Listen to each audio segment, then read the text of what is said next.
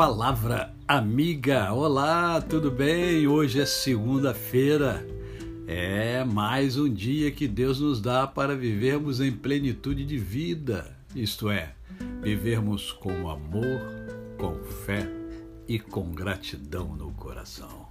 E hoje eu quero conversar com vocês sobre um versículo que encontra-se na primeira carta de Paulo aos Tessalonicenses, no capítulo de número 5, verso de número 17. É um versículo curto. Diz apenas assim, ó: Orai sem cessar. Né? É a oração, a comunicação que você tem com Deus é você conversar com ele, é você falar para ele aquilo que você sente aí dentro do seu coração.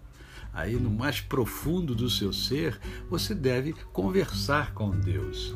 Você vai conversar com Ele como você conversa comigo, com qualquer outra pessoa, né? desde que a sua conversa seja uma conversa respeitosa, porque diante do Senhor nós devemos ser respeitosos. Né?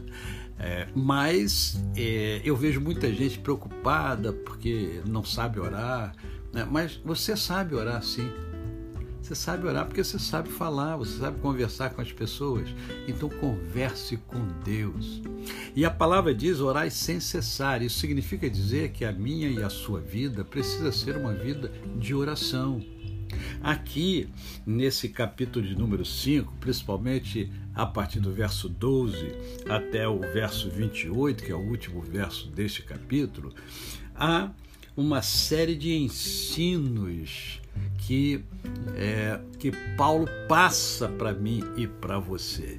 E dentre esses ensinos tem a oração. Orai sem cessar. É, não precisa fechar os olhos para orar. Você pode orar de olhos abertos. A gente fecha os olhos para orar normalmente para a gente não se deixar é, é, não se deixar levar por algumas distrações que acontecem, né? De repente um, um ponto que você está vendo assim e aí você se fixa nele e perde então o foco na oração. Orar sem cessar significa uma vida de oração, de oração constante, né? de dobrar a alma diante de Deus. Eu vejo muita gente dobrando os joelhos diante de Deus, mas é, eu não vejo tanta gente dobrando a alma diante do Senhor. Então, ore, converse com Deus aí os seus desejos mais interiores, os seus sonhos, as suas decepções, as suas frustrações. Coloque diante do trono de Deus e Ele vai ajudar você, tá certo? Permita-me hoje fazer uma oração por você e para você. Pai bendito, eu louvo o teu nome. Eu te agradeço, Senhor, pela vida que tu tens dado a cada um de nós. E te suplico, Senhor, por todos aqueles que estarão me ouvindo. Que tu estejas abençoando-os rica e abundantemente, assim como a sua família.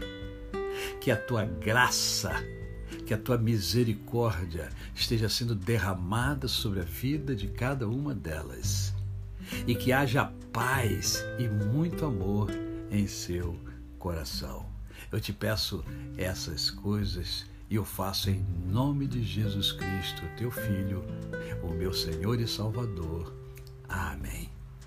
A você, o meu cordial bom dia. Eu sou o pastor Décio Moraes. Quem conhece, não esquece jamais.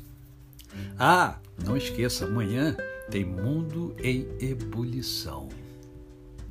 Eu gostaria que você estivesse comigo nós vamos estar entrevistando é, o estudante de teologia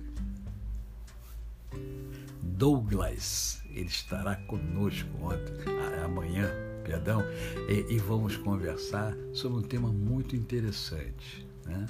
Muito interessante. Você vai gostar, tá certo? É amanhã eu ainda vou falar a você sobre é, o mundo em ebulição de amanhã. Aquele abraço, até amanhã.